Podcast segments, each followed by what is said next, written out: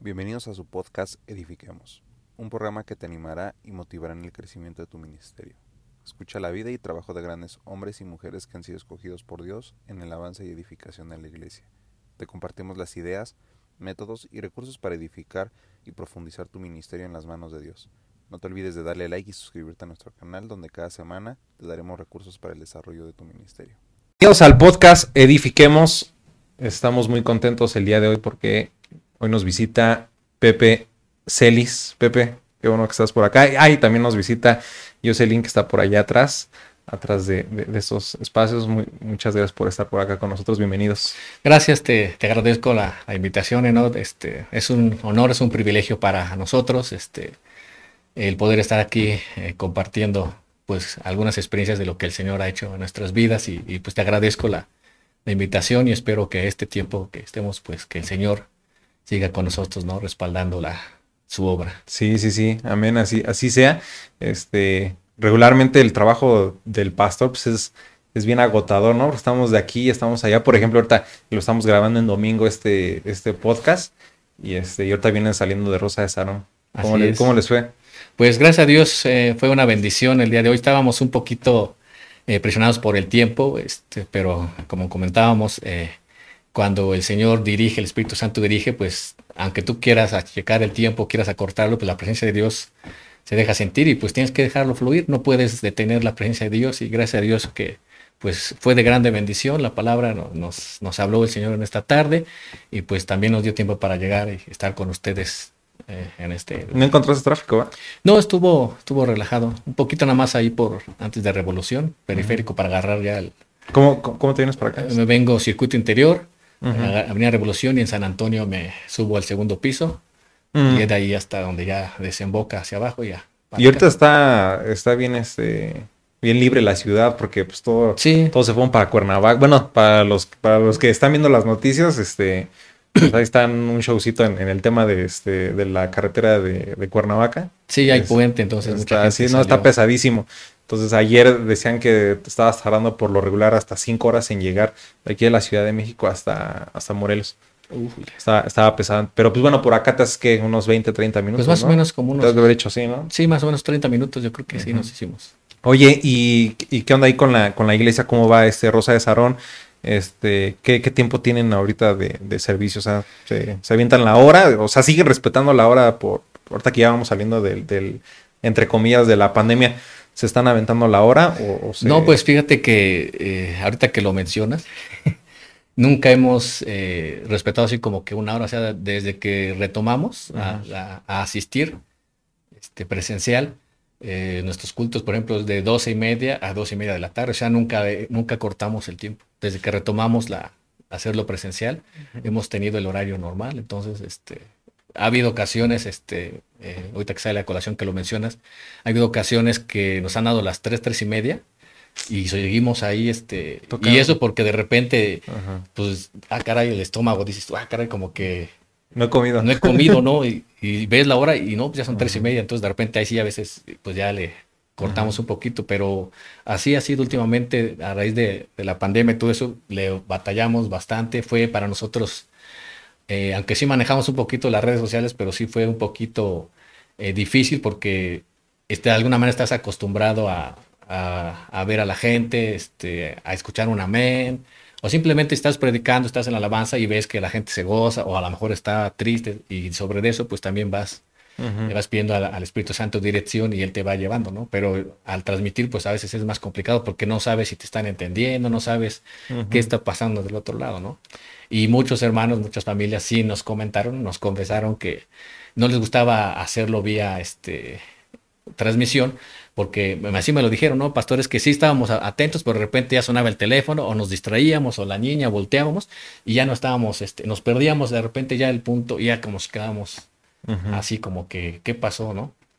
Pero gracias a Dios, pues sí, desde que retomamos, pues ha sido el horario normal, sí, sí. Sí, sí. Fíjate que se agradece eso de parte de las ovejas porque, eh, por ejemplo, hay muchas otras, o está la, la, otra parte, ¿no? De los que se acostumbraron eh, totalmente a, a, las pantallas y ya no van a la iglesia, ¿no? Entonces te dicen, no, este hermano, ¿cuándo van a transmitir el, culto por este, por Facebook, ¿no? Porque ya no tienen deseos de ir a la, a la, iglesia, ¿no? Pero se agradece ese tipo de, este, pues de familias, de, de creyentes, pues que te dicen, sabes que no me estoy acomodando así, yo prefiero más lo presencial y, y obviamente pues cambia mucho porque experimentas eh, la presencia de Dios de manera diferente estando desde casa que estando ya en la congregación, ¿no? Ahí es donde llega primeramente la bendición del Señor, bíblico, ahí llega a su casa y obviamente no porque no esté donde andemos, este, todo eso, pero ahí es donde llega principalmente. Entonces, no es lo mismo que estés en un lugar donde está dedicado a, a que estés ahí en tu casa. ¿Por qué? Porque a mí me pasó, muchas veces estaba yo transmitiendo, una vez sí me tuve que parar de la transmisión porque mi vecina empezó a poner su heavy metal y etcétera, etcétera y se oía fuertísimo, entonces ya no ya me no me dejaba ya este y ni yo me escuchaba de lo fuerte que y me paré y sí tuve que discúlpenme, me paré y le fui a tocar. Y si le dije, mira, es que estoy transmitiendo, estoy en una predicación, este, le puede bajar tantito. Ah, perdón, perdón. Y ya, gracias a Dios entendió y santo remedio nunca volvió a hacer eso, ¿no? Pero sí, no es lo mismo. Entonces, eso es lo que yo les digo en la iglesia, es que no es lo mismo. Porque ya llega alguien, ya el de al lado puso la música, puso esto, y te distrae, son distractores, ¿no? Sí, claro. Entonces no hay como estar en la casa donde todos estamos en un mismo sentir y en un mismo espíritu, ¿no? Claro, claro. Pues bueno, cuéntanos, cuéntanos, este, quién es Pepe Celis para que, para que todos eh, te conozcan. ¿Quién es Pepe Celis? Bueno, pues eh, voy a tratar de decirlo breve porque tampoco quiero que se escuche como que me estoy echando flores, ¿no? Pero eh, Pepe Celis es hijo de Carlos Celis y Raquel Alcántara Ayala, que bueno, el Señor tuvo a bien llevarlos a su presencia el año pasado. Mi padre fue llamado a la presencia de Dios el 9 de agosto y mi mamá el 2 de agosto. Y ¿Del mismo año? Del mismo año, febrero, en febrero, de mi papá y mi mamá en agosto. Y aunque fue un golpe fuerte, no nos, no nos la esperábamos. Eh, mi papá falleció casi de 94 años. y, pero le doy gracias a Dios porque él, tuvo, él tuvo un tiempo muy especial para ellos. Eh, a grandes rasgos te puedo decir que Pepe Celis es un hombre que está agradecido con Dios, eh, ama vivir, ama la vida, ama al Señor con todo su corazón y le doy gracias a Dios porque mi padre fue el que de alguna manera nos inculcó eh, conocer la palabra, el Evangelio. Fue un ejemplo, fue uno de los hombres, entre muchos, que puedo mencionar así rápidamente, empezando por mi padre, el gran Carlos Celis. Eh, hubo hombres como Barrueta, el hermano Barrueta, Juan Wisser Barrueta, el hermano Samuel Lascari, hermanos como J.C. García Jacinto de Dallas, Texas, hermano Raúl Ramos, de los que recuerdo que ya muchos ya partieron con el Señor, que fueron de inspiración para que José Celis eh, pues se metiera de lleno en el camino de Dios, ¿no? Porque eh, yo no tenía ni siquiera una remota idea de que iba a ser pastor. Tenía la inquietud, me gustaba eh, la palabra, me deleitaba en la palabra. De hecho, mi padre me, grabó un cassette de niño y por ahí lo tengo donde él me está entrevistando, algo así muy similar. ¿A poco? Y yo le estoy, este, yo estoy alabando al Señor, estoy cantando y yo inventaba mis citas, pues como no me aprendía muchas, decía Salmo, grabando Salmo 2.40, grabando 5.2 y yo, yo daba mis salmos, ¿no? Daba versículos. Y, y por ahí empezó la, la situación. Soy, eh, está aquí mi esposa, me acompaña, Jocelyn Muñiz. Eh, es, ha sido un apoyo, eh, como no tienes idea, la mujer idónea. Este, hemos caminado en las buenas, en las malas, en las peores, hombro a hombro, y estoy orgulloso también de, presumir a mi hijo, José Carlos Celis, es mi orgullo, es mi, adoración, donde quiera que, hasta que el Señor me permita la vida, pues voy a presumir de él, es mi baterista, es el que toca la batería en la banda. ¿Tú le, tú le enseñaste? Este, pues le enseñamos y mi hermano Chucho fue el que pues le enseñó un poquito más. Él yo, fíjate que gracias a Dios tenemos un don, Dios nos dio un don de, la música, porque yo he estudiado un poquito porque me gusta, pero yo te puedo decir que el que me enseñó a tocar la guitarra fue mi papá, y de ahí yo me fui solito. Entonces, para que te des una idea cómo Dios nos ha bendecido, eh, un día llegó mi hermano con un bajo y me dijo, pues aquí está el bajo, aquí está el amplificador, ¿quién lo va a tocar? Digo, a ver, espérame. Lo agarré y empecé, pum, pum, el bajo lo, lo toqué, así se me dio. Toqué un tiempo la batería. Mi papá cuando tenía nueve años me puso a tocar el tololoche. con trabajo ese grandote, no alcanzaba, yo me, ponían en un banco para que alcanzara yo y lo empecé a tocar y nadie me enseñó. O sea, mi hermano Arturo me, me dio las, las bases. De hecho, por parte de mi papá somos ocho hermanos, yo soy el del medio. Este, soy el, el bebé de los grandes y el grande de los bebés. Ok. Y este, y todos, pues Dios nos dio, gracias a Dios, este, nos dio la dicha. Aparte lo heredamos de mi papá, él pues fue, él grabó este discos. Bueno, quiero aquí hacer un. Sí, un adelante. De hecho, eso te iba a preguntar. Tu papá sí era Este- músico profesional, ¿no? Sí, este es uno de su, de su última grabación. Se llama Invitación. Ok. Y este, esto, este lo grabó con los saxofones de, de Pérez Prado. Este, este lo grabó con mariachi. No traje todos porque no traigo todas las Te portadas. los hubieras Este traído es otro de- todos. Y este, y este es otro de los que grabó. Aquí están mis hermanos. Bueno, estos dos. Este es otro hermano. Este es el baterista. Y aquí está mi papá. Aquí estoy yo. ¿Ese lo grabaron en, o sea, en la familia? O, o- No, tenemos- o lo pusieron de portada, lo puso de portada tu papá. No, es de, es de portada. De hecho, Ok. este- esto quise traerle esta portada porque en ese tiempo mi papá aquí escribió un pensamiento que lo quiero leer. Ok. Y dice, y pensar que minutos antes, mi pequeño Pepito, el cual estaba junto a mí, se encontraba en el lecho del dolor, y tú lo sanaste, Señor. Bendito sea tu santo nombre. Carlos Eli Seglar. Por eso salí yo en la portada. ¿Qué, qué Dios hizo en Te tu vida? preguntarás por qué soy pastor.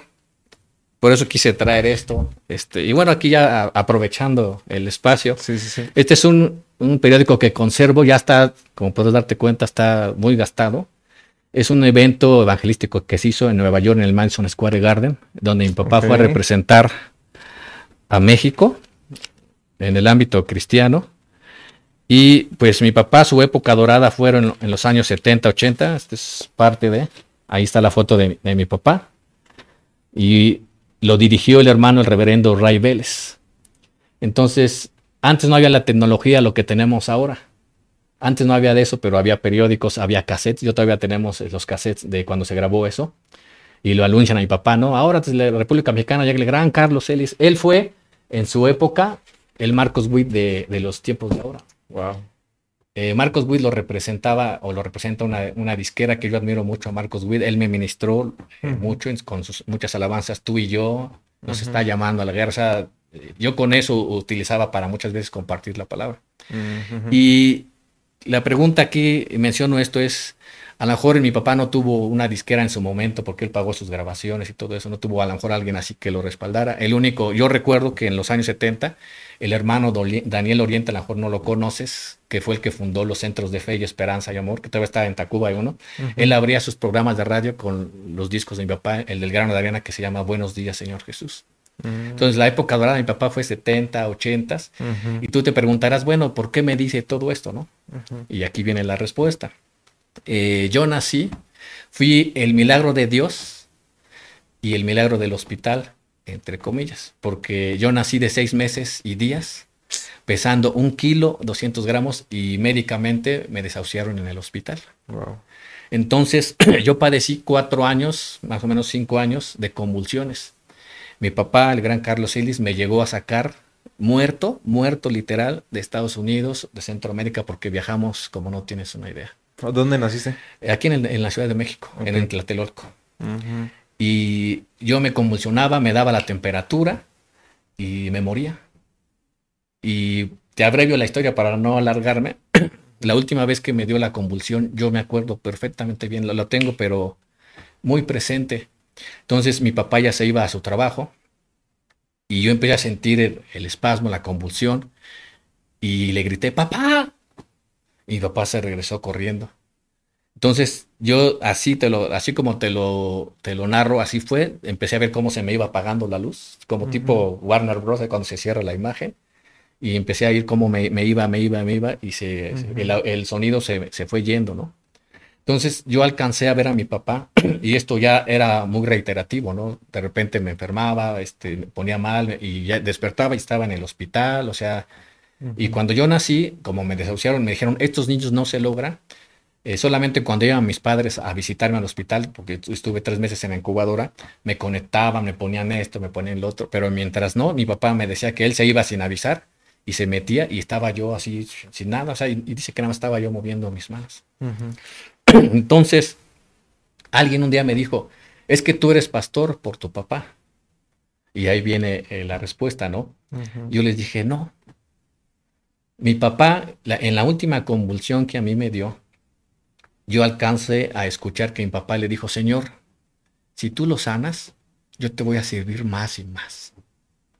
Pero si tú no lo sanas, yo de todos modos te voy a servir con todo mi corazón, pero haz algo. Ya no, ya no podemos con esto. Y yo a su vez, a mi corta edad, yo recuerdo la oración que le hice a Dios, le dije, Señor, yo sé que tú eres poderoso, en mis palabras de, pequeño, ya no quiero ver a mis padres sufrir así. Haz algo en mi vida o llévame, pero ya no soporto verlos así. Y se me apagó todo. Desperté en el hospital, estaban atendiendo, a las pocas horas estaba yo dado de alta, otra vez en casa tuya, casa de mis padres. Y a raíz de eso, jamás me volvió a dar la convulsión. Jamás me volvió a dar eso, jamás volví a sentir ese espasmo. Tuve otras secuelas que el Señor pues me sanó. Este, bueno, lo voy a decir, no me da pena, me hacía del baño, me dormía. Y aunque yo fuera al baño en, la, en el transcurso del día, en la tarde o antes de irme a acostar, en la noche me, me ganaba, o sea, no sé qué pasaba, nunca supieron. De hecho, médicamente nunca me dieron de alta. Pero mis padres, por fe, me dieron de alta y bueno, hasta la fecha creo que soy de, todos mis hermanos, soy el más sano, el que, de hecho ya tengo, hoy daba testimonio que tengo años, que no sé lo que es una gripa, una enfermedad, apenas medio me quiso dar un poquito de calentura con las vacunas, el, refuerzo, el último, pero fue a lo mejor una noche, pero de ahí en fuera, gracias a Dios hasta ahorita eh, estoy sano. ¿Cuántos años tienes cuando, cuando sucedió esto? Que, Tendría como cuatro años, cinco años más o menos. Y te digo que, bueno, la respuesta es, eh, muchos me dicen, es que por tu papá. Y sí, mi papá muchas veces le pidió a Dios y le dijo, si tú lo sanas, Señor, Él te va a servir. Pero, ¿qué crees que empecé a crecer? Empecé a, a conocer del Señor y yo no sabía tocar. Digo, mi papá me empezó a enseñar desde muy chico. Yo desde los cinco años ya tocaba la guitarra. Digo, no, no traje fotos, pero y se me ve. hay unas guitarrotas y yo aún así, no, por aquí me pasaba este, la mente ser pastor. Pero un día mi papá le dijo, Señor, si tú lo sanas, Él te va a predicar, Él va a ser pastor, Él te va a servir. Entonces, Dios empieza a mover las, las cosas de una manera que... Eh, ¿Por qué empecé a servir al Señor? Yo veía a mi papá cantar, yo veía a mi papá, lo vi tocar en estadios, toqué con él en estadios, en auditorios, o sea, viajamos por Centro y Sudamérica, viajamos toda la Unión Americana.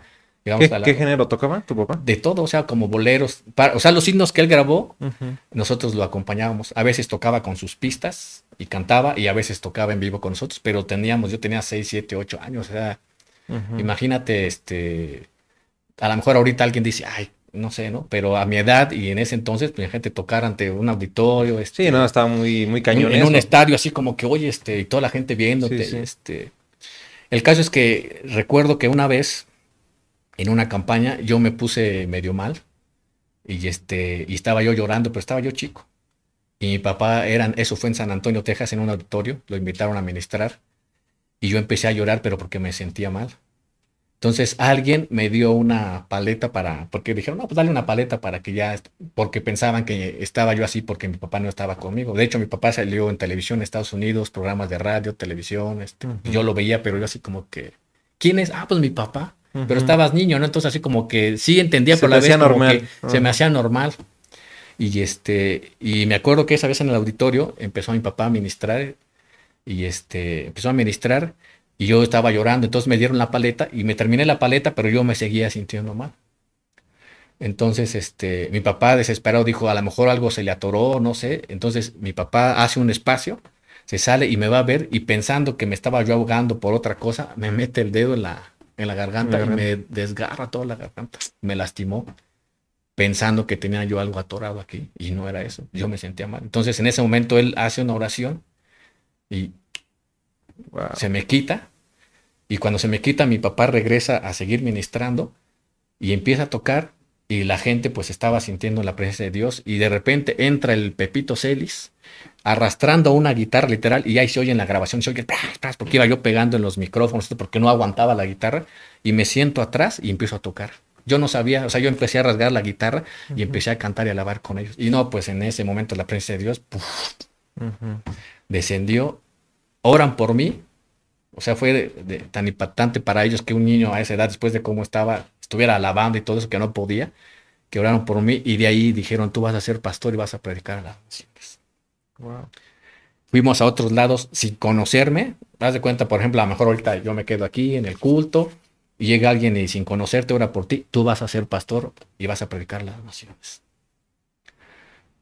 Esos, esos, conciertos que en los que estaban, los organizaba alguna este.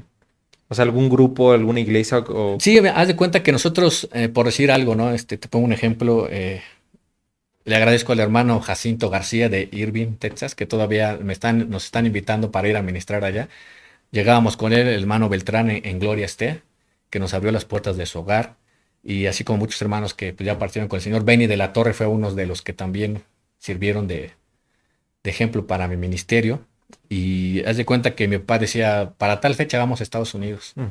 Entonces, el hermano que nos recibía decía, ok, hermano, viene tal fecha. Entonces ya llegábamos y, así nos decía, por ejemplo, el lunes van a estar ministrando en Monte de los Olivos, el martes en Rosa de Sarón, el miércoles en Filadelfia. Y ya, nos, ya tenemos un calendario para todos los días que estamos ahí para ir a ministrar a las iglesias. ¿Cuánto tiempo se aventaban afuera? Eh, dos semanas, a veces 15 días. Por ahí, por ahí estuve viendo que, hacías muchos viajes, ¿no? Este, a Estados Unidos. De hecho, tú eres, este, o sea, te, gusta mucho el Dallas, ¿no? Sí, el equipo de Dallas, ¿no? De americano. Mi favorita, Pero porque ya, ya ahorita estoy entendiendo, te la pasabas ahí, ¿no? Sí, pues era ahí, este, de hecho llegamos a estar en el estadio de, los Vaqueros. Este, mi papá nos llevó de chicos y, o sea, para mí estar en el estadio de los Vaqueros, o sea, hijo, es otra cosa, ¿no? Eh, era un equipo que en su momento se presumía que pues eran cristianos y sí llegamos a ver ciertas cosas y decían en su momento, ¿no? Que era el equipo de América y que aparte ese hueco que estaba en el Texas Stadium, que era, que ya no existe ahorita, era para que Dios los viera jugar, ¿no? Eso es lo que se decía en ese, en ese tiempo, ¿no? Entonces, pues, soy un fan seguidor, espero que no me excomulguen por eso. te vamos a excomulgar porque le vas a la América. por eso te vamos a excomulgar. Oye, ¿y cómo fue tu, tu, este, tu nombramiento ya en Rosa de Sarón? Porque tu papá fue el fundador de, esa iglesia. Él, él, la fundó en el año de 68, el 2 de junio se hizo el primer culto. Y con la O sea, ¿cuántos años tiene? 50, no. 51. 51. Y con la gracia de Dios, el Señor nos permita este, este 2 de junio que viene, vamos a cumplir 54 años predicando allí. Entonces, eh, mi papá, eh, siguiendo más adelante, empezaron a orar por mí y todo eso, y mi papá me empezó a poner a predicar. Como a los 14, 16 años me, me ponía a predicar. Y te soy honesto, yo me quedaba así como que, ¿cómo le hago? Y yo le preguntaba a mi hermano Arturo, decía, oye, es que no sé cómo hacerle, tengo esta idea, tengo esto, leí esto, pero no sé. Entonces mi hermano me decía, no te preocupes, o sea, no te compliques, pon hoy, eh, mañana y pasado, o presente, pasado y futuro, y sobre eso guíate. Entonces dije, ah", y empecé así, así empecé a hacer mis sermones, empecé a, a predicar y este, entonces yo empecé a ver que que algo sucedía cuando yo predicaba, ¿no? Pero nunca pensé que este, pues que yo llegara a donde estoy en este momento, ¿no?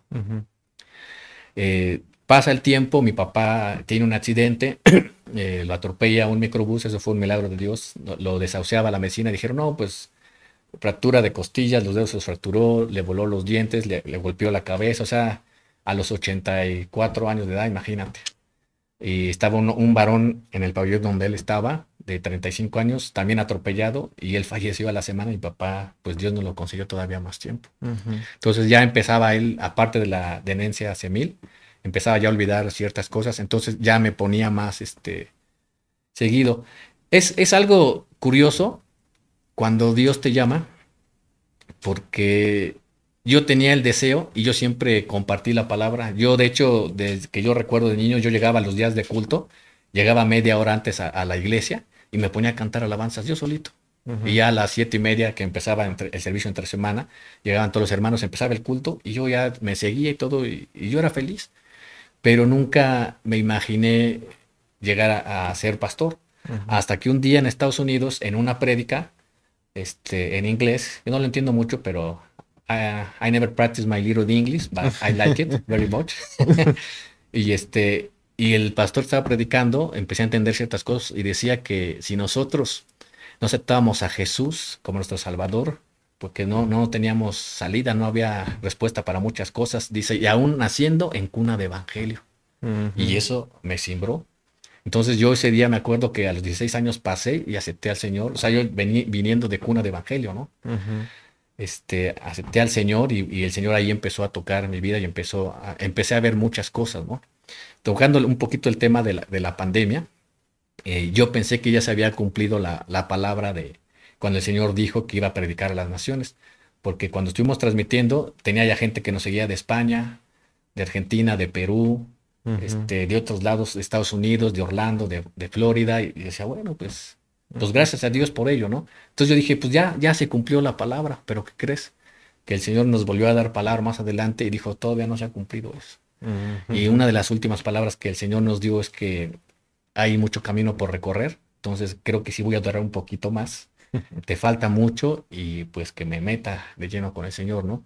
El llamado viene y yo siento el llamado de parte de Dios por gratitud a lo que él hizo de permitirme vivir.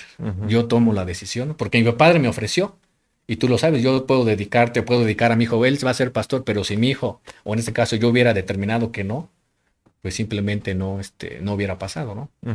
Porque en su momento este, yo le decía, pues mi papá me dedicó, mi papá me ofreció, pero yo fui el que acepté. Yo hubiera dicho no, y ahí mi papá, pues no queda mal porque él me ofreció, pero el, el, que tenía la última decisión era yo, ¿no? Y yo, en gratitud a que el Señor me permitió la vida, por eso este, decidí predicar la palabra. Por ejemplo, este, pues me dices que, que son varios hermanos, ¿no? Ustedes.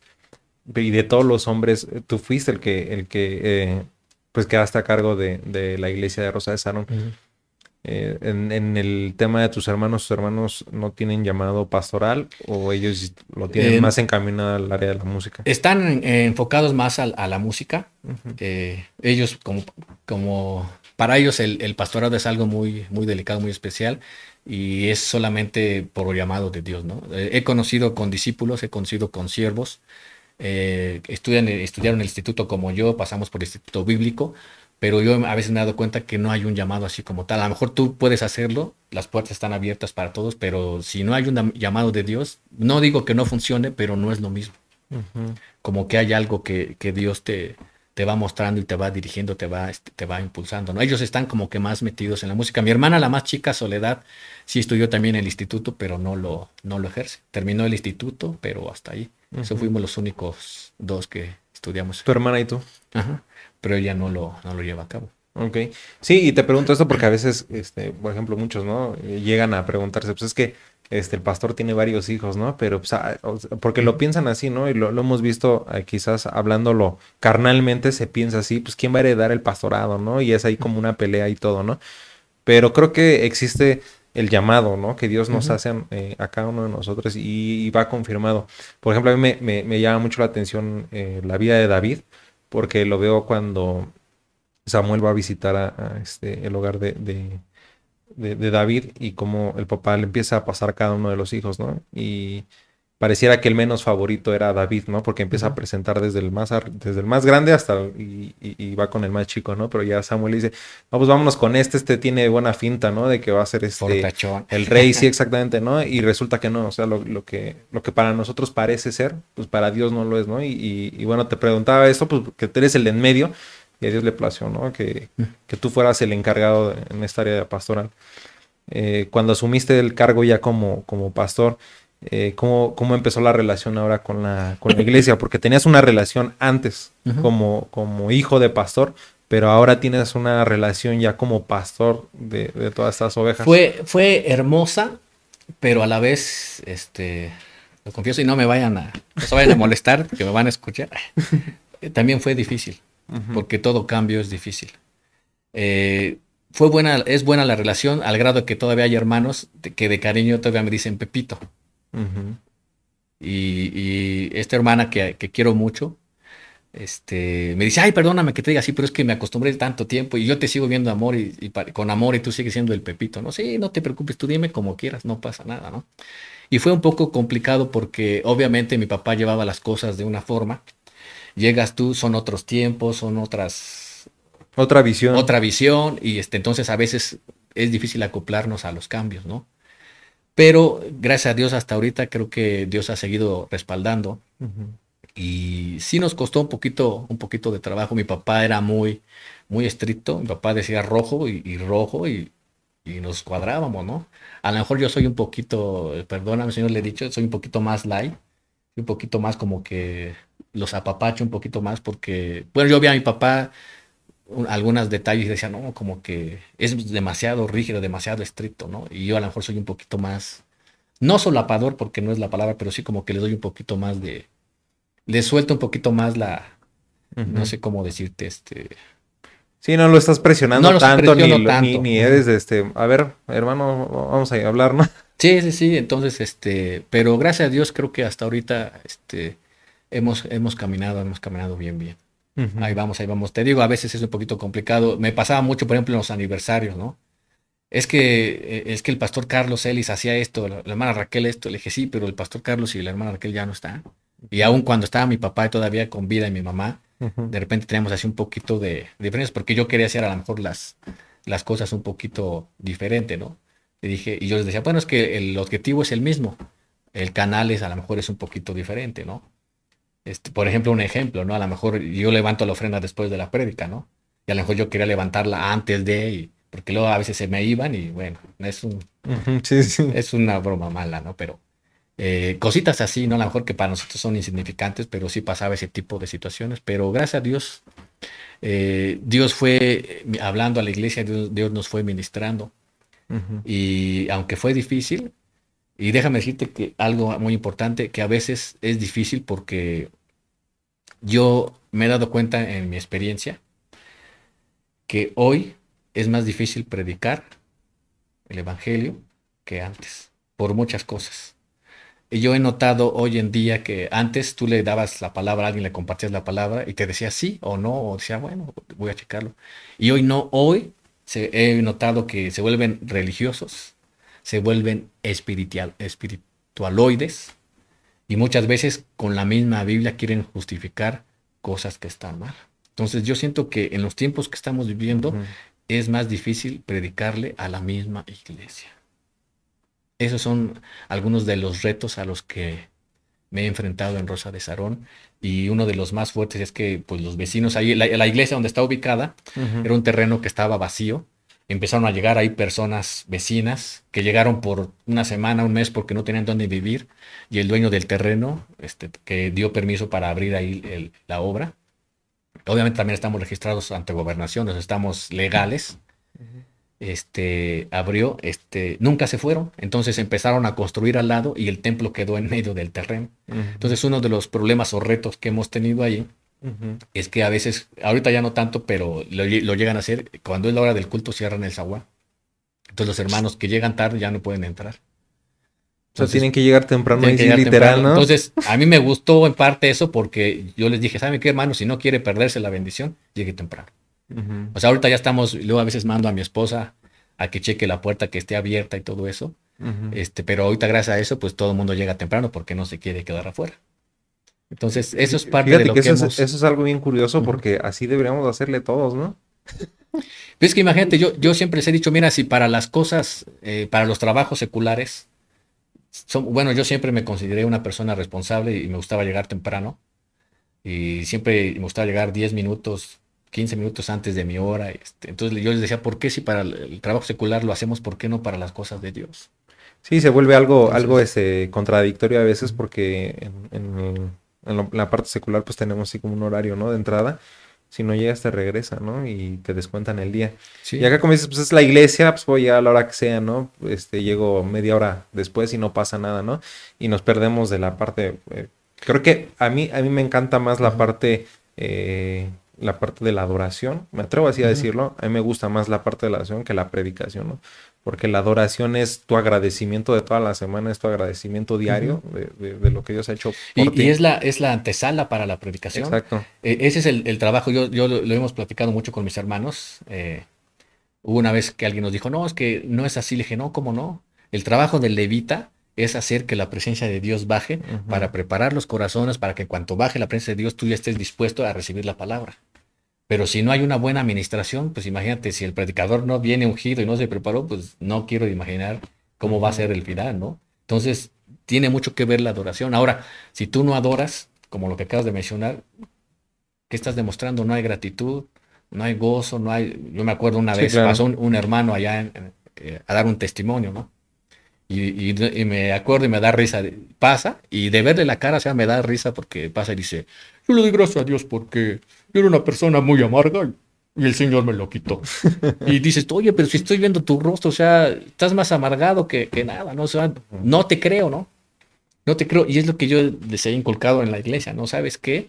Cuando tú vengas a adorar, olvídate, deja todo afuera, allá y concéntrate en lo que vienes a hacer, sobre todo los músicos, sabes que vamos a llegar y vamos a orar antes de ministrar para que Dios nos use, para que Dios nos use. O sea, yo le agradezco a Dios, en verdad. Eh, yo sé tocar la batería, sé tocar el bajo, estuve, empecé a, estudiar el saxofón, ya no, nunca pude conseguir el, comprar el instrumento. El hermano Aarón Martínez, que lo aprecio mucho, él me empezó a dar clases y me prestó una vez el saxofón, su saxofón me lo dejó una semana. Y en una semana saqué como cuatro este, cantos completitos. Y entre ellos de mi papá también empecé, a, pero haz de cuenta, igualitos. Cuando estaba yo tocando en la iglesia, que le estaba yo diciendo, mira lo que hice en esta semana, porque me dejó las escalas, todos pensaron que era él el que estaba tocando y no yo. Entonces se quedaron así sorprendidos. Y así ha sido, gracias a Dios.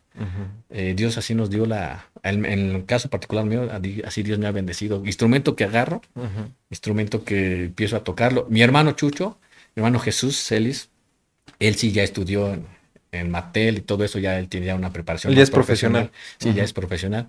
Y es el que nos, nos jala las orejas y que Dios lo bendiga, que Dios venga a su ministerio porque ha invertido tiempo sobre todo dinero ahí en la obra. Él, es el que ha puesto en gran parte eh, los instrumentos, el equipo. sí, este, sí, sí, me Dios lo ha bendecido. Me, tocó ir a, visitarlos a ustedes hace ya algunos ayeres.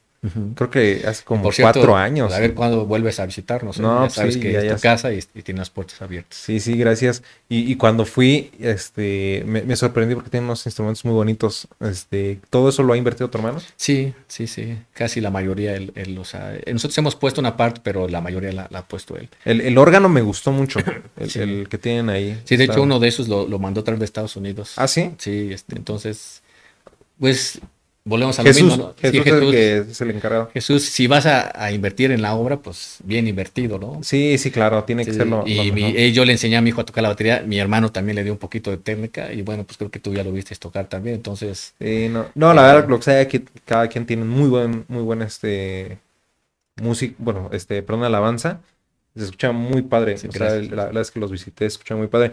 ¿No han tratado de continuar con el, con este, pues con ese legado que sus, su Pues fíjate que sí hemos un poquito, nos han invitado a, a ministrar.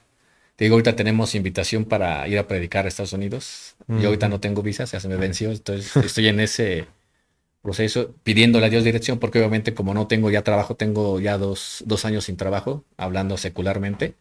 Entonces no sé si haya esa posibilidad de que pueda renovar mi visa, pero sí tenemos invitación para ir a ministrar a Estados Unidos. Eh, obviamente todos los hermanos que conocieron a mi padre, a mi papá, este, pues nos siguen esperando con los brazos abiertos. Ya hay muchos que ya partieron con el Señor, pero hay otros, los hijos, ahora sí que las generaciones han continuado y nos siguen esperando. Aquí en México hemos ido a ministrar también, este, en muchos lugares y este... Y pues Dios nos ha, nos ha respaldado, Dios nos ha bendecido. Y, este, y algo que nos enseñó mi padre es que cuando ministremos, demos lo mejor de nosotros. Algo que nos ha caracterizado al grupo, le, pusimos de, de Celis Brothers Band. ¿Así se llama? Así se llama el grupo, de Celis, Brothers, Band. Eh, es que mi papá nos decía, tú puedes tocar el mismo canto que canta Marcos Witt, tú puedes tocar el mismo canto que canta este, el que tú quieras, ¿no? Marcos Barrientos. Pero la diferencia donde tú la vas a hacer es que tú le vas a poner tu feeling, ¿no? lo que tú sientes. Y algo que mi papá a mí me enseñó es que cuando yo alabara a Dios y cuando yo cantara, que procurara cantar sintiendo lo que estoy cantando. Y eso creo que es, ya estoy revelando nuestro secreto, es algo que nos ha funcionado muy bien. Entonces Dios se ha manifestado mucho en cuando ministramos con, con el grupo. En una ocasión recuerdo que eh, fuimos a tocar a una campaña y fuimos a apoyar en la iglesia llama Jesús de Nazaret y estaba una profeta, la profeta Isabel, no me acuerdo su, apellido. Entonces dijeron, pero mejor que toque el grupo de la iglesia, porque pues son más profesionales, este, ellos sí con nota y toda la cosa, y este, porque no sabemos si el grupo de los Celis Brothers Band pues va a poder eh, pues sacar el compromiso, ¿no? Entonces el hermano que nos invitó dijo, no, yo sé que ellos pueden y más. Entonces empezamos a ministrar y para gloria de Dios, eh, cuando la profeta empezó a, a predicar, nos dio profecía y dijo, el lunes tuvimos una alabanza, así, el martes una alabanza, así y empezó a comentar. Dice, pero la alabanza del día de hoy, dice, viene directamente llena de la presencia del Señor. Entonces, para gloria de Dios lo digo, o sea, a lo mejor no tocábamos como ese grupo, porque la verdad, mis respetos, pero siempre hemos procurado tocar con el corazón y sobre todo por un corazón agradecido de lo que Dios ha hecho en nuestras vidas. Realmente mi papá nos dejó, a mí, a mí en lo particular me dejó un legado, o sea, altísimo, que yo creo que nunca voy le voy a pisar los talones, pero como yo se lo decía antes de que partiera con el Señor, hasta donde estén mis posibilidades, mis fuerzas, yo lo voy a hacer con todo mi corazón por lo que Dios ha hecho en nuestras vidas. Hemos sido testigos en Rosa de Sarón de muchos milagros. La gente ve, somos una iglesia, eh, tú, bueno, tú la conoces, en estructura pequeña, pero empoderada espiritualmente hablando. O sea, es una iglesia que siempre se ha caracterizado por milagros. A mí me tocó ver gente que uno de los milagros que me permitió el Señor presenciar es una hermana que se rompió la rodilla y su yerno eh, era muy borrachín y, y se le compartió, mi, papá muchas veces le compartió la palabra y nunca quiso. Y un día jugando fútbol se luchó el tobillo. Dijo, no, suegra, si yo, por lo del tobillo del fútbol, me aventé seis meses, usted con la rodilla se va a aventar años. Y la llevaron, dijo, llévame con Carlitos llévame a Rosa de Sarón, llévame con Carlos, ay, ese grano este, y andaba ahí con los, jugando baraja y tomando. Pues así se fue, la llevó, y no se me olvida, y para gloria de Dios lo digo, la metieron en dos sillas, así con el pie así, en dos sillas cargando, y Dios hizo la obra, mi, mi, padre oró por ella, y salió caminando la hermana. No tuvo necesidad de operación. Yo no sé, bueno, yo sé que Dios hizo la obra, no sé cómo le hizo, pero la hermana salió caminando y a raíz de ese milagro, ese varón se entregó a Dios esa misma tarde y después se convirtió en pastor. Eso fue un testimonio. Y te puedo narrar muchos, muchos sucesos así. Ha llegado gente, como te decía al principio, este, es que vengo de parte del amigo, del compadre, porque aquí quién sabe qué palabras les dijeron y este y, sanó y yo quiero que hagan lo mismo conmigo. Y te comento esto porque eso fue otra parte de mi ministerio que yo no creía en esa parte. No que no, que no creyeran que Dios obrara milagros, sino que yo decía, ese don lo tenía mi papá, no yo. Entonces, Dios me fue confirmando, confirmando sobre la marcha, al grado que en una ocasión, imagínate, pareciera increíble, ¿no? Yo leía mucho la, la parte de cuando dice que fue llevado en un, en un este, el espíritu lo lleva para que le predicara a este, al eunuco, ¿no? Es Felipe. Felipe, que fue transportado. Que fue transportado por el espíritu, ¿no? Y yo siempre me pregunté, bueno, ¿cómo es eso? O sea, ¿cómo será eso, no? Como que mi mente me da muchas vueltas. Entonces, tuve que vivirlo para entender lo que era eso. Y Dios me, me, mostró eso de una forma que eh, te la voy a platicar. Eh, Hubo un amigo mío que eh, lo asaltaron, era taxista. Te estoy abreviando toda la historia, ¿no? Lo picaron, le metieron, no tienes idea cuántas puñaladas, pero por alguna razón vivió. Y él era, era adorador de la muerte. Y yo muchas veces le compartí la palabra, le compartí la palabra y nunca quiso, no quería, no, tú déjame, yo respeto y todo eso. Y yo le decía, pues permíteme hacer una oración por ti. No, no, no. Y así como que, bueno. Pero de esas cosas que insistente, insistente, y, siempre estaba yo compartiéndole. Entonces un día me habla su esposa y me dice, oye, ¿qué crees? Quería pedirte un favor, ¿qué pasó? Es que asaltaron a Juan, lo picaron y está en la Magdalena de las Salinas, está en terapia intensiva. Quiero que vayas a orar por él, a rezar por él. Y te soy honesto, soy franco, Dios me está oyendo, yo me negué. Porque según José Celis, ese don lo tenía mi padre, no yo. Y una vez y dos veces y llamada y la verdad a veces yo hasta no contestaba y este y un día saliendo, o sea, ¿cómo te explicas? Ahí fue donde entendí que sales de tu escuela y te pierdes. Y cuando volteas, ah, caray, ¿dónde estoy? No, pues no sé ni dónde estoy. Y lo primero que se me vino a la mente, este, voy a tomar un taxi, pues ya me evito de problemas y que me lleve a la casa, punto. Ya si me falta dinero, pues que mi mamá me complete, ¿no? Y cuando me estoy orientando, buscando para ver dónde estoy, ¿sabes dónde estaba? En el hospital. En el Hospital Magdalena de las Salinas. ¿Cómo llegué ahí? No lo sé. Pero todavía, fíjate, a veces como es uno terco, disculpa la expresión, necio, como que todavía volteo y dije, chin, me voy a ir rápido porque no me vayan a encontrar las familias de Juan y, me van a jalar. Y en eso digo eso y volteo y me ponen la mano aquí atrás. Y era su esposa. Dice, ay, qué bueno que viniste. Vente, vamos a pasar. Órale, aprovechan. Todavía, fíjate, a veces como es uno de, de necio. Dije, le dije, ¿dónde está? Está en terapia intensiva. No me van a dejar pasar. Y fíjate, todavía dije, pero yo ya, ya cumplí con venir. Fíjate, ya cumplí con venir. No me van a dejar pasar. Porque es terapia intensiva. Llegamos allí a la sala. Nos pasan ahí con la jefe, el jefe de, de de enfermeras y todo eso. Y le dice la esposa, oiga, es que quería pedirle un permiso. Dígame, eh, yo soy esposa de Juan eh, Eras. Y este, y quería ver si le puede dar permiso a él para que pase a hacer una oración por él. Él es cristiano, yo quiero que él ore. O sea, todavía no estaba yo de lleno en el pastorado. Ni estaba todavía, ni en el instituto había pasado. Y quiero que pase él a hacer una oración. Y yo entre me dije, no, pues, eh, y que me dice la enfermera, es que no puede pasar porque es terapia intensiva. Y yo dije, ya la hice, ya la hice, vámonos, ya la hice. Pero dice, pero a ver, permítame, déjeme hablarle al jefe de, médicos y a ver qué dice él. Marcó y yo dije, no, pues ya, ya, ya me voy, ¿no? Cuando de repente dice, ok, es que viene una persona así, así, le empezó a explicar y cuelga a la enfermera y dice, tiene cinco minutos. Híjole.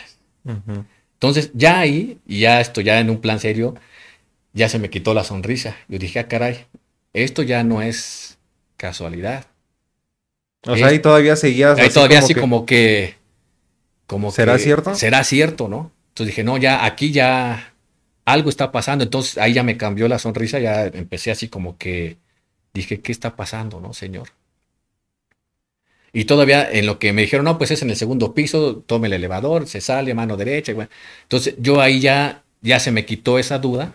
Me quedé pensando, dije, bueno, ya estoy aquí. O sea, empecé como que a relacionar todo dije, no, yo creo que el, Señor quiere algo aquí, ¿no? Pero ahora, ¿qué le digo? Yo había acompañado a mi papá muchas veces, eh, lo vi como expulsó demonios, lo vi como oraba, como Dios sanaba, como Dios lo respaldaba, pero yo era, yo era su ayudante, yo era su chofer, yo cuando empecé a manejar los 16 años me sacó mi permiso y yo lo andaba trayendo para todos lados, ¿no? Y este, pero nunca había estado yo en una situación así. Entonces llego al pabellón y encuentro a mi amigo tubos por la boca, no, por todos lados tenía tubos, este, o sea, mal, mal, mal. Y me puse en el, en el transcurso que iba entrando en el pabellón, así a donde estaba él, empecé a orar, Señor, ¿sabes qué? Pues dame una palabra, ¿no? Señor, ¿sabes qué? Yo nunca he hecho esto, pero yo vengo en tu nombre. Me acordé de David. Tú vienes con espada, con esto, con escudo, con... Mas yo vengo en el nombre de Jehová, de los ejércitos al cual tú has ofendido, ¿no? Y dije, Señor, yo vengo en tu nombre quizás este sea el medio para que esta familia se entregue a Dios. Y me acerqué a él, le dije, ¿sabes qué? Juan, me da gusto verte, aunque pues sean estas condiciones, pero tenía mucho que no te veía. Y le doy gracias a Dios porque te permitió, aún en esta situación, estar vivo. Y me estiró la mano, o sea, me estiró la mano. Y, y le dije, no, me gustaría hacer una oración por ti. Y en eso empezó, uh, uh, uh. no podía hablar. Entonces me dijo la enfermera, le dijo, nada más le va a pedir un favor que no hable. No puede hablar, que no hable. Este, ah, ok, no se preocupe. Y tiene cinco minutos. Salió la enfermera. Y este, entonces lo que Dios puso en mi corazón es, este, dame tu mano. Y si es sí, me vas a apretar la mano. Y si es no, pues dejas tu mano así para yo saber, ¿no? Si puedo o no hacer determinadas cosas. Entonces le dije, quisiera hacer una oración por ti, ¿me permites? Y me apretó la mano. Entonces me aprieta la mano y entonces yo empiezo a orar por él. Le empiezo a dar gracias a Dios que a pesar de lo que había pasado, pues él estaba con vida. Y lo llevo a aceptar al Señor, lo que siempre me rechazó, lo llevo a aceptar al Señor y le dije, haz esta oración, ¿quieres repetir esta oración conmigo? Y me apretó la mano, pero no me la dejaba de apretar. Y empezó a llorar. Empezó a llorar y este, y empezó a repetir, porque quería hablar. Le dije, no, no, no, no hables, no balbucees, no puedes hablar, nada más repítela internamente, o sea, dentro de ti, repite la oración. Y lo llevé a aceptar al Señor Jesús. Se conmovió, empezó a llorar y me agradeció mucho, ¿no? No quería, no quería soltarme la mano. Entonces, Señor, pues llegó la enfermera, este ya tiene que retirarse cuando yo le empiezo a compartir, estoy abreviando porque creo que sí me tardé más de cinco minutos, yo me doy la vuelta ya para salirme y empiezo a escuchar a, una persona, a una dama que estaba ahí al lado, también ahí, y empezó. Entonces, pues yo dije, híjole, pues ha de estar muy enferma, ¿no? Pero de esas cosas que es lo que te digo, el Espíritu Santo te empieza a guiar. Me regreso y le digo, este, disculpe, ¿se siente mal? quiere que le llame a un médico para que vengan a atenderla. Y como pudo, me dijo, no. Dice, lo que le dijo a él, quiero que haga usted lo mismo conmigo. Quiero que me llegue, me lleve a ese Jesús que usted le dijo a él, quiero que haga lo mismo conmigo. Y llorando. Hice la oración de fe, se entregó al Señor, esta mujer tenía cáncer terminal. Y cuando salí de ahí, le pedí perdón a Dios. Le pedí perdón a Dios porque mi amigo hasta la fecha vive, gracias a Dios. Sanó, la libró. Nunca jamás supe de esta dama qué pasaría. Pero ahí comprendí que cuando Dios tiene planes para alguien, Dios los cumple, aunque nosotros nos, nos opongamos. Yo no supe bien qué pasó con esta dama, pero yo sé que el Señor tenía propósitos para su vida. Yo le pedí perdón a Dios cuando salí del hospital. Porque dije, Señor, quizás esta persona estaba esperando ese momento y yo me estaba negando a obedecer porque según José Celis no tenía ese sello. Y ahí fue cuando tomé la decisión, dije, voy a prepararme, voy a estudiar, algo quiere de mí el Señor. Posteriormente hubo otras situaciones que tuve, por mi papá ya no pudo, por su salud física, y yo tuve que ir y pues Dios me empezó a usar también en esa parte. Y dije, bueno, pues y aquí soy y pues a tomar el instituto, a prepararnos y a ponernos al servicio del Señor y a buscar cada día más su presencia. Y eso es a grandes rasgos, como Dios me llamó. Empezó como una forma de gratitud porque me permitió la vida. Y bueno, a través de mi caminar, pues Dios nos ha, nos ha bendecido y ha respaldado muchas veces. Eh, el ministerio me, me he topado con personas que se me han acercado y Dios ha puesto palabras para que sus corazones sean confortados, ¿no? Sin conocerlos, sin este, sin saber. Eh, y así me lo han dicho, ¿no? Es que todo lo que usted dijo es mi vida. Es que todo lo que usted dijo me está pasando. Es que todo lo que usted dijo, predicó. Yo necesitaba saber una respuesta de esto y usted me respondió. Entonces, pues aquí estamos. Sí, yo creo que Dios va, va, respaldando, ¿no? Cada, cada parte de nuestra vida, cada suceso él lo va respaldando y, claro que durante todo el proceso Él siempre nos va confirmando. Para eso te llamé, ¿no? Algo que, que este, hace ocho días recuerdo que compartía con, la iglesia acerca de Jonás y le decía a la iglesia nos, nos negamos, este, nos negamos al llamado que Dios nos da y no sabemos que en ese barco en el que vamos nos estamos llevando a mucha gente por encima, ¿no? Por nuestra desobediencia, desobediencia por quizás la negligencia, quizás el, el desobedecer estamos provocando que ese barco esté en peligro. Y cuando entendemos que es la voz de Dios, cuando entendemos que, Dios nos está eh, de alguna forma eligiendo para llevar su palabra, para, para este, tener ese privilegio de compartir, pues ya es cuando ya vemos los miradas y ay, sí, si eras tú, ¿no? Pero mientras, eh, pues podemos, podemos llevarnos a, muchos en la barca, ¿no? Yo, yo lo entiendo, perdón, yo lo entiendo así. Eh, cuando Dios te pone eh, una meta, por decirlo de alguna forma, o sea, o te pone una visión, tú vas a llegar a esa visión. El problema es que nosotros lo complicamos. Y está el ejemplo del pueblo de Israel.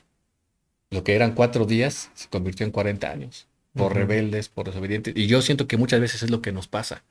pudiendo hacer algo en un día o en un determinado tiempo, nosotros lo alargamos. ¿Por qué? Porque en lugar de irnos directo al punto, hacemos esto, ¿no? Empezamos a dar vueltas y, porque queremos hacer a veces nuestra voluntad, ¿no? lo que nosotros pensamos. Eso me pasó un tiempo, es parte de, las, de los retos de Rosa de Sarón. Eh, Dios nos dio visión para sacar la iglesia de ahí y en su momento quizás yo cometí el error de quererlo hacer en mis fuerzas. Bueno, yo hasta decía, bueno, de lo que yo gano, pues parto la mitad, ya estaba yo haciendo cuentas para pagar una renta y este... Pero pues no se dieron las cosas. Después yo decía, bueno, no puedo cubrir cierta cantidad de, renta porque sí buscamos algunos lugares.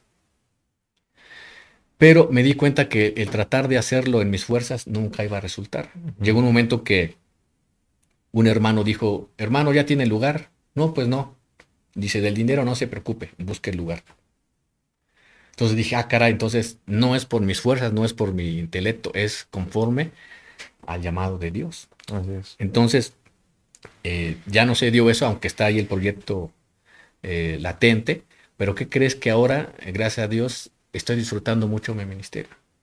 Estoy disfrutando mucho, me deleito mucho en la presencia de Dios y me estoy dejando guiar por Él.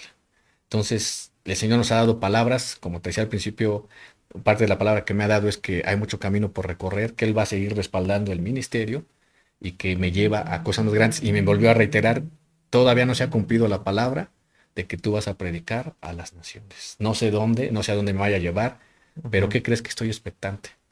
Así es. Estoy expectante a lo que Dios va a hacer, a lo que Dios va a hacer en Rosa de Sarón, y si no es ahí, a lo que Dios va a hacer en mi vida, pero estoy expectante a lo que Dios va a hacer. Yo he sido testigo de muchas cosas, de muchos milagros, de muchos prodigios. He sido bendecido por grandes hombres de la fe, entre ellos mi hermano Joel Ortiz, que lo aprecio mucho, lo quiero mucho, mi familia lo aprecia mucho y hemos sido bendecidos a través de estos grandes siervos. Mi hermano Jordi, que lo has de conocer, eh, también nos visitó un tiempo y, se gozaba con nosotros. Y, es, es hermoso, es maravilloso cuando te dejas llevar por la mano de Dios, cuando te dejas guiar por Él, todas las cosas van fluyendo y todo va... Yo últimamente les he dicho a la iglesia y hoy les decía, eh, disfrute iglesia, disfrute este tiempo porque se vienen tiempos difíciles, se vienen tiempos más complicados, porque se está cumpliendo la palabra.